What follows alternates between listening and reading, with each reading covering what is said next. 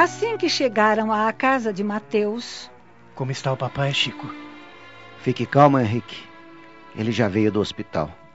O doutor Hélio está cuidando dele no quarto. Eu vou até lá. Bem, esta não é hora muito fácil para ninguém. O Mateus está muito mal e tem consciência disso. Ele precisa falar com vocês, os filhos. E com você também, Tiana. Não, não fiquem tristes, meus filhos. Porque esta viagem está programada para todos nós. Chico, lembre-se de tudo que conversamos sobre a, a vida eterna. O, o senhor não pode se esforçar, papai. É, fique calmo. Calma. Eu já vejo sua mãe me aguardando com um belo sorriso. Como está linda a minha Karina.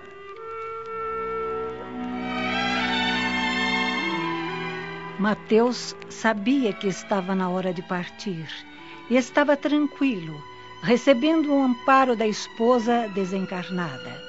Os filhos, porém, não se conformavam, especialmente o Chico.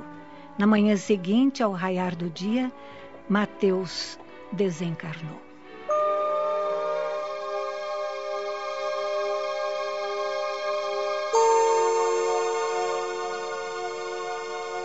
Eu procuro lembrar as explicações que papai sempre nos deu. Mas é muito difícil aceitar que ele já não está mais entre nós. Marcos, precisamos ser fortes e continuarmos unidos como uma família. Eu acho que devemos seguir tudo o que o seu Mateus nos ensinou. Assim ele terá paz no mundo espiritual Afinal, existe na lei de Deus um propósito para cada criatura. Eu não consigo me conformar.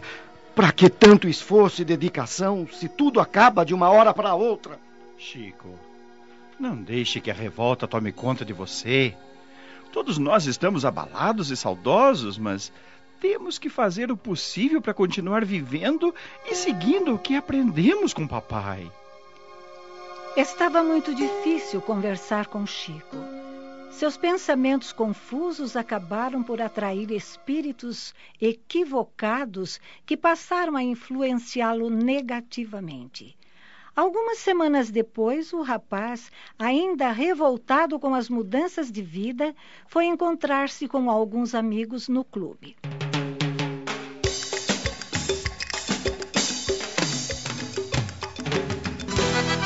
Ora, mas vejam só quem aparece por aqui.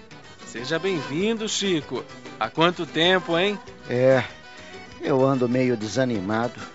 Resolvi me distrair um pouco. Assim é que se fala, rapaz. Garanto que esta garrafa vai afogar as suas mágoas. Vamos beber, cara, que é a única coisa boa que existe nesta vida. Você tem razão, Jorge. Eu preciso mesmo de bebida para não enlouquecer. Gruda, me abraça, quero ver você mexer. Que a vida vira festa quando eu danço com você. Quero seu amor, quero seu carinho. Aos poucos, Chico foi se deixando envolver pelas más companhias e acabou esquecendo por completo os conselhos paternos. Elizabeth, preocupada com o marido, foi falar com Marcos. Ele tem bebido tanto assim, Elizabeth? Oh, você nem imagina. Já procurei conversar com ele de todas as maneiras, mas ele não me ouve. E aquele tal de Jorge é uma péssima companhia. É ele quem está influenciando o Chico. É, meu irmão não conseguiu aceitar o desencarne do papai. Eu já notei até que ele vem descuidando dos nossos negócios. Alguém tem que fazer alguma coisa, Marcos. Pode deixar. Pode deixar que eu vou falar com ele.